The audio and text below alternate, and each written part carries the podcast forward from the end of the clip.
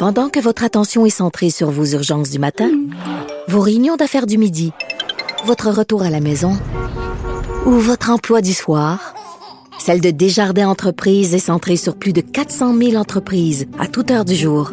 Grâce à notre connaissance des secteurs d'activité et à notre accompagnement spécialisé, nous aidons les entrepreneurs à relever chaque défi pour qu'ils puissent rester centrés sur ce qui compte, le développement de leur entreprise.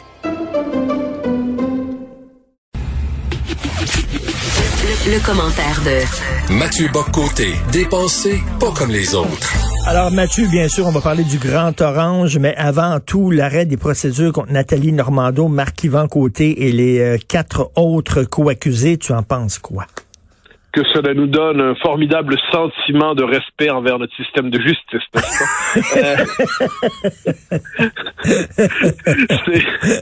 je, je, je, je, le dirais de cette formule qui témoigne de toute l'estime que j'ai pour cette idée.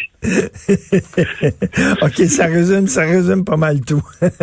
Écoute, euh, donc, habituellement, quand un président perd les élections, ce qu'il fait, c'est qu'il met ses dossiers en ordre, il s'assure que le transfert des pouvoirs se fait de façon parfaite, tu sais, euh, après ça, tu quittes avec élégance et tu retournes dans ta vie privée. Et ce que Donald Trump a semblé dire, c'est que vous, allez devoir m'attacher pour me sortir de la Maison-Blanche. Je veux rien savoir, je concéderai pas. D'ailleurs, est-ce qu'on dit concéder la victoire ou concéder la défaite? Concéder la victoire je, tu vois la formule que j'entends souvent, mais c'est probablement, mon Dieu, euh, bonne question. Je, suis tout à fait curieux. Je, je demanderai de m'éclairer là-dessus lundi ben prochain. Oui. mais euh, alors non, c'est que c'est un, c'est une déclaration euh, insensée, évidemment, qui s'inscrit dans une situation insensée. Parce que un petit portrait de la situation, il y a quelques semaines, si je ne me trompe pas, euh, pas quelques jours, mais quelques semaines, Hillary Clinton va dire à Joe Biden, sous aucun prétexte, vous ne concédez la victoire euh, le, soir. Euh, le soir de la présidentielle, euh, vous nous concédez la victoire. Bon. Alors, depuis quand, depuis quand, sous aucun prétexte, qu'on concède la victoire? Là, on a Trump qui, de l'autre côté, nous dit, euh, ben, je, je suis pas certain, on, dépendamment de la procédure électorale, il se pourrait que j'essaie de rester en plat. Alors, il y a une espèce de, de, de, jeu, de, de c'est une espèce d'élection qui masque une guerre civile qui ne dit pas son nom. Hmm. Tout ça dans un contexte plus large où on voit que fondamentalement l'élection de Trump n'a jamais été acceptée par les démocrates qui pendant quatre ans ont cherché à, à l'annuler, euh, soit en disant qu'il avait été élu par les Russes, ensuite il, y avait, il fallait faire un impeachment contre lui, ensuite, autrement dit, c'est comme si on n'acceptait pas le résultat électoral de 2016, et de l'autre côté, Trump, qui de son côté s'imagine, effectivement, une psychologie d'autocrate, et qui ne considère pas que le pouvoir qu'il a désormais soit autre chose qu'un pouvoir personnel qui lui revient presque de droit divin. Alors là, on est devant une espèce de situation impossible, élément de plus, histoire de s'assurer que ça va vraiment bien, euh, on peut être à peu près certain, je gagerais beaucoup d'argent sur ça, que peu importe qui l'emportera, la rue euh, le lendemain matin, va chercher à peser sur le résultat de l'élection ah, après le vote. Euh, si Trump l'emporte, imaginons qu'il l'emporte, c'est pas impossible, c'est, c'est pas probable, mais c'est pas possible, c'est pas impossible. Il faut s'attendre à ce que des manifestations assez violentes se déroulent dans les rues pour dire cette élection nous ne l'acceptons pas et ainsi de suite euh, par des gens qui vont dire le résultat ne nous plaît pas, on cherche à le neutraliser. De l'autre côté, si Trump est battu, on peut s'attendre à ce que des milices, la droite milicienne américaine, vont dire comme ça, certains de ses partisans enragés aussi disent non, non, non, on s'est fait voler l'élection à cause du, vote postal, on n'accepte pas la défaite. Autrement dit, on peut, on peut espérer que euh, tout ça va finalement se passer dans une transition, que la pression du système sera telle que la transition sera pacifique, mais le fait est que l'élection présente aux États-Unis est une élection qui se déroule déjà sous le signe de la violence. On le voit dans les villes occupées euh, où agissent les, les antifas, l'extrême gauche milicienne. On le voit avec un Trump avec une rhétorique incendiaire. On est autrement dit dans un pays qui est dans, traversé par une logique pro, euh, par une espèce de logique d'affrontement grave et qui ne parvient pas à en sortir. Je, dirais même qu'il ne veut pas en sortir, comme si les deux camps voulaient en finir une fois pour toutes avec l'autre. Et tu imagines si c'est une victoire d'un côté comme de l'autre, mais qui est avec une mince, mince euh, devancée, une mince avancée, 55, 45 ou quelque chose comme ça. Oh 55, 45, c'est une grosse victoire, mais moi je te propose un autre scénario Trump, moins de votes, mais plus de mais victoires au collège électoral, donc plus de grands électeurs. Ce qui s'est passé, soit du temps passant, la dernière fois, en 2016, c'est ça. Euh, c'était c'était aussi le cas, si je ne me trompe pas, en 2000 avec euh, avec Bush, euh, qui avait avec le recomptage en Floride. Donc, imaginons que selon la règle constitutionnelle américaine, Trump a, donc remporte l'élection, même s'il y a moins de votes. Je sais pas moi, 100 000, un million de votes de moins, j'en sais rien. Il y a moins de votes.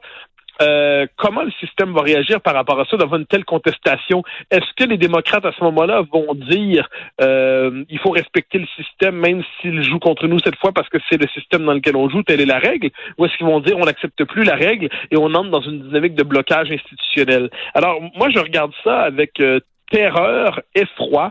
Euh, J'ai l'impression que la déraison est bien partagée entre les deux camps.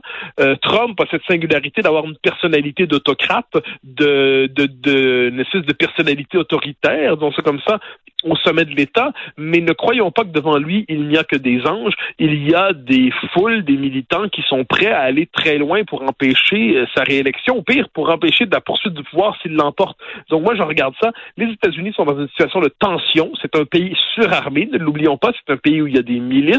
C'est un pays où les gens se promènent armés dans la rue. C'est un pays suridéologisé. C'est un pays dont on devrait se tenir le plus loin possible mentalement. Ben écoute, c'est vraiment très inquiétant. Je sais que au, euh, quand on parlait de, de guerre civile, je trouvais le mot vraiment alarmiste et exagéré, mais lorsqu'on regarde ce qui se passe actuellement, et comme tu le dis, là, ils sont euh, lourdement armés, ces gens-là. Et d'un côté comme de l'autre, hein, euh, si Trump remporte, les démocrates vont dire qu'il a volé l'élection, et si Trump perd, il va dire que c'est un coup d'État contre lui. Là. Oui, oui, exactement, exactement. Et là, c'est pour ça qu'on aimerait ramener l'élection dans des termes. Ça, me, me semble que des, les Québécois, du haut de leur sagesse, vont expliquer comment aux Américains comment voter. Mais essayons néanmoins. Euh, il y a, moi, j'ai tendance à dire en démocratie, par définition, on doit accepter l'idée qu'il y a de, des raisons valables de voter pour chaque camp.